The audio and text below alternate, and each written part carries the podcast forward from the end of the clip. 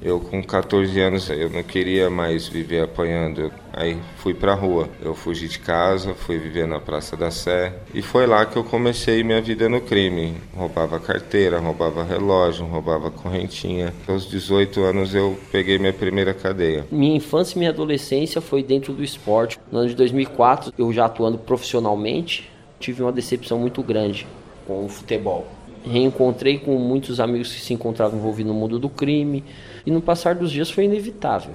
Me tornei líder de quadrilhas de assaltos e sequestros, me tornei dono de pontos de drogas em 2008 eu fui recolhido pelo sistema prisional. Eu nasci em favela, eu tive também um pai presidiário, eu morei num barraco, não tinha berço, eu dormia dentro de uma banheira azul, não tinha banheiro, a gente defecava e jogava no rio que passava atrás de casa. Eu nasci com os meus direitos sociais negados e por conta de ter uma mãe inspiradora que me dizia: "Filho, não importa de onde você vem, o que importa é para onde você vai", eu consegui virar o jogo social da minha vida.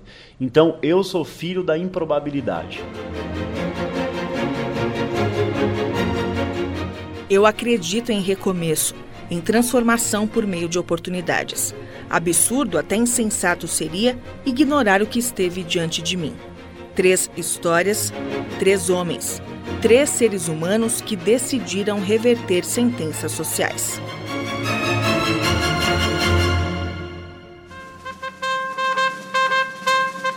Jonas Farias de Souza tentou escapar da violência em casa. Achou que a rua fosse o melhor lugar Três vezes conheceu a dura realidade do sistema penitenciário brasileiro. Foram mais de 18 transferências.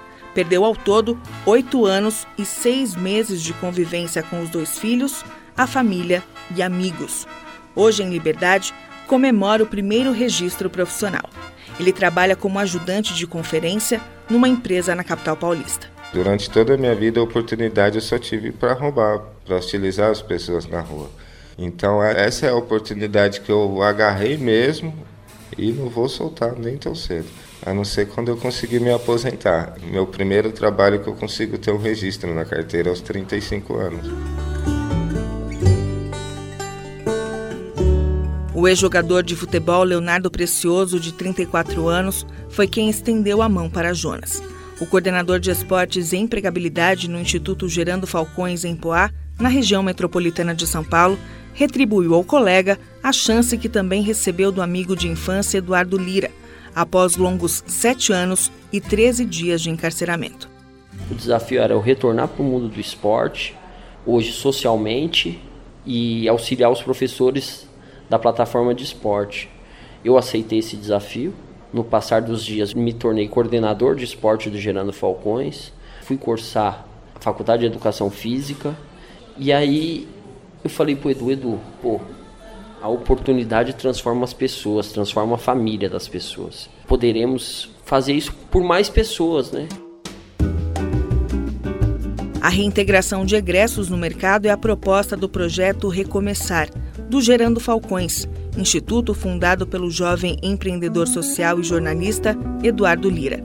Em um ano e meio, cerca de 30 homens e mulheres que já cumpriram pena encontraram emprego, renda digna e qualificação. Conquistas que resultam de parcerias com empresas. O que a gente faz é tentar construir pontes e derrubar muros e, sobretudo, diminuir a taxa de preconceito na sociedade, recolocando homens que erraram no mercado de trabalho e fazendo eles acreditar que ainda existe esperança e que existe uma luz no fim do túnel e que é possível.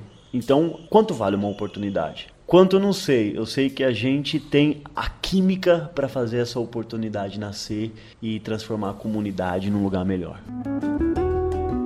Eu sou grato, é mais que amigo, o Léo. Chegamos a fazer coisas erradas juntos. E hoje a gente, além de nos beneficiar com o bem, a gente consegue levar esse bem para outras pessoas juntos que agradeço muito a ele, não pelo fato do emprego, mas sim o fato de abençoar a minha família com a oportunidade que ele deu. Eu enxergo, Paula, que homens e mulheres que passaram pela dificuldade, da forma que nós passamos, é conhecedor da solidariedade. E eu pro Jonas, o que eu desejo para ele é que ele adquira um posto dentro da empresa, consiga concluir o ensino médio, ele se forme numa faculdade. É esse o meu objetivo. O Jonas é um projeto nosso, é uma aposta nossa que eu sei que vai dar certo. O Instituto Gerando Falcões conta atualmente com 40 colaboradores engajados em mais de 15 projetos sociais que atendem 600 pessoas e seus familiares. O que a gente decidiu aqui é amar. E eu tento deixar um amor do Gerando Falcões dentro de uma caixa e ser intocável. Isso aqui é a nossa máxima maior. Porque quando a gente ama, isso volta pra gente. Quando a gente ama, mais pessoas colocam as armas no chão. Quando a gente ama, mais crianças têm acesso a programas educacionais. Quando a gente ama, mais crianças cantam uma música diferente daquelas músicas ouvidas pelos tiros na comunidade, da polícia entrando com a sirene ligada. Quando a gente ama, a gente consegue tirar a comunidade da boca do Datena e colocar a comunidade na pauta da transformação, como as histórias que você está contando.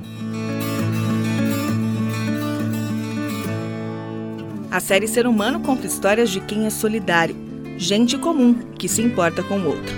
Você é ou conhece pessoas assim? Então entre em contato pelo e-mail serhumano@agenciaradioweb.com.br. Preciso de sua ajuda para contar boas histórias. Agência Rádio Web de São Paulo, Paula Ferreira.